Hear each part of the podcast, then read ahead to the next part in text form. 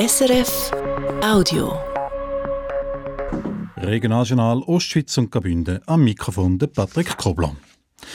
St. Galler FDP geht in die Offensive. Nachdem am Sonntag die SP-Ständeratskandidatin Barbara Gysi gesagt hat, sie tritt im zweiten Wahlgang nochmal an, drüllt die FDP jetzt den Spieß um und macht Druck auf die SP. Die SP allerdings, die reagiert klasse und hebt an der Kandidatur fest. Karin Kobler. Das Vorpreschen der SP am Sonntag, direkt nach der Resultatverkündigung, hat die FDP vor den Kopf gestoßen. Abgemacht waren Gespräche unter allen Parteien am Montag. Zumindest so lange hätte die SP können warten heisst es hinter vorgehaltener Hand. Dann hätte man nämlich gemeinsam können entscheiden wie es weitergehen soll. Also ob man zum Beispiel zum SVP-Kandidatin Esther Friedli noch abfangen, wo mit Abstand am meisten Stimmen gemacht hat, allenfalls auf eine gemeinsame Kandidatur setzt. Namentlich auf Susanne Vincent Stauffacher von der FDP.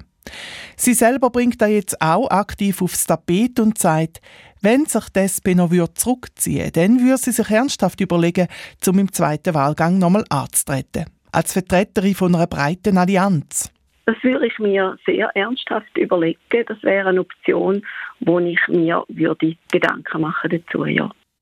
Die FDP drüllt den Spiess also um erhöhten Druck auf die SP, wo heute Abend Barbara Gysi an einem außerordentlichen Nominationsparteitag offiziell will nominieren.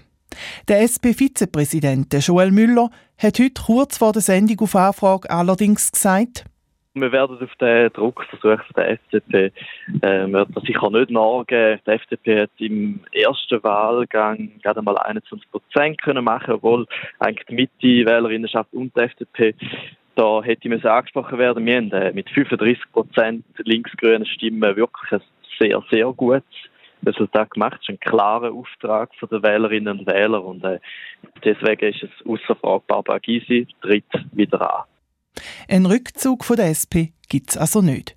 Das würde auch bedeuten, dass sich Susanne Vincent Stauffacher dann höchstwahrscheinlich aus dem Ständeratswahlkampf zurückzieht. Bei drei Kandidatinnen wären ihre Wahlchancen äußerst gering. Vor dem Kreisgericht Wiel läuft seit am Morgen der Prozess gegen den ehemaligen Kunstturncheftrainer vom Regionalen Leistungszentrum Ostschweiz.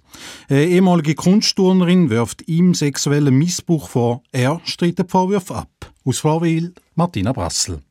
Es soll im frühen Sommer 2018 passiert sein. Die mal 15-jährige Kunstturnerin ist zu ihrem Trainer heim. Etwas, was sie immer wieder gemacht hat, um Sachen zu besprechen, wie sie heute Morgen vor Gericht gesagt hat.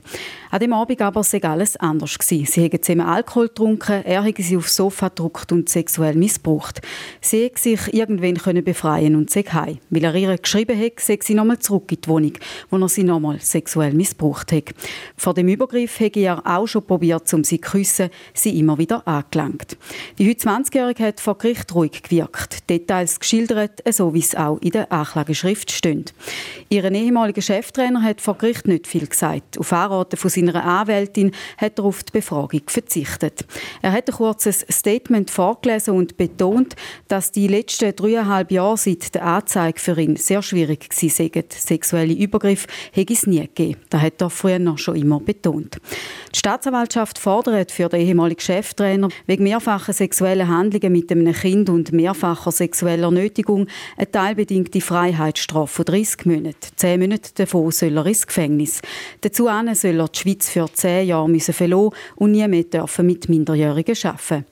Die Verteidigung hat betont, die Aussagen vom Opfer seien nicht glaubwürdig. Sie hätten schon immer Aufmerksamkeit gebraucht und psychische Probleme. Weil Aussage gegen Aussage ständig und das Opfer eben nicht glaubwürdig seien, müsse es in dubio pro reo, also im Zweifel für den Anklagten, einen Freispruch geben.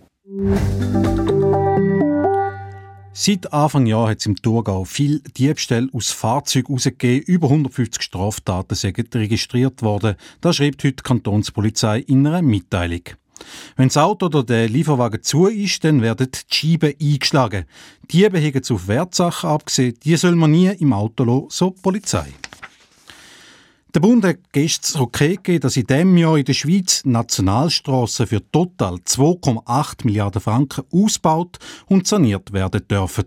Darunter auch vier Projekte in der Ostschweiz und in Graubünden.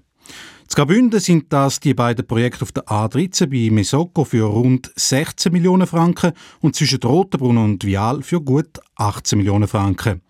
In der Ostschweiz ist es die Instandsetzung der Stadtautobahn St. Gallen für 80 Millionen Franken und die Sanierung vom Kerenzer Bergtunnel im Kanton Glarus für gut 36 Millionen Franken. Die drei letzten Projekte laufen schon länger. Beim Projekt Zmesoko fangen die Hauptarbeiten das Jahr an.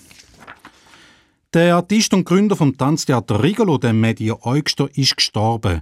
Der 68-Jährige ist am Krebsleiden erlegen, zitiert die Agentur Kies den SDA eine Mitteilung von der Familie.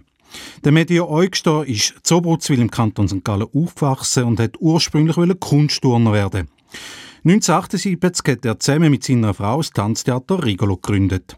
Das Bild von ihm, wo viele kennen, ist, wenn er 13 große Palmenrispen aufeinander balanciert, hat die einzigartige Balance weltweit über 5000 Mal aufgeführt. In Japan ist der Media Eugster mit dem Meisterpreis Kamizawa ausgezeichnet worden. So viel für den Moment vom Regionaljournal. Uns gibt es dann heute Abend wieder am halb sechs hier auf SRF 1. Das war ein Podcast von SRF.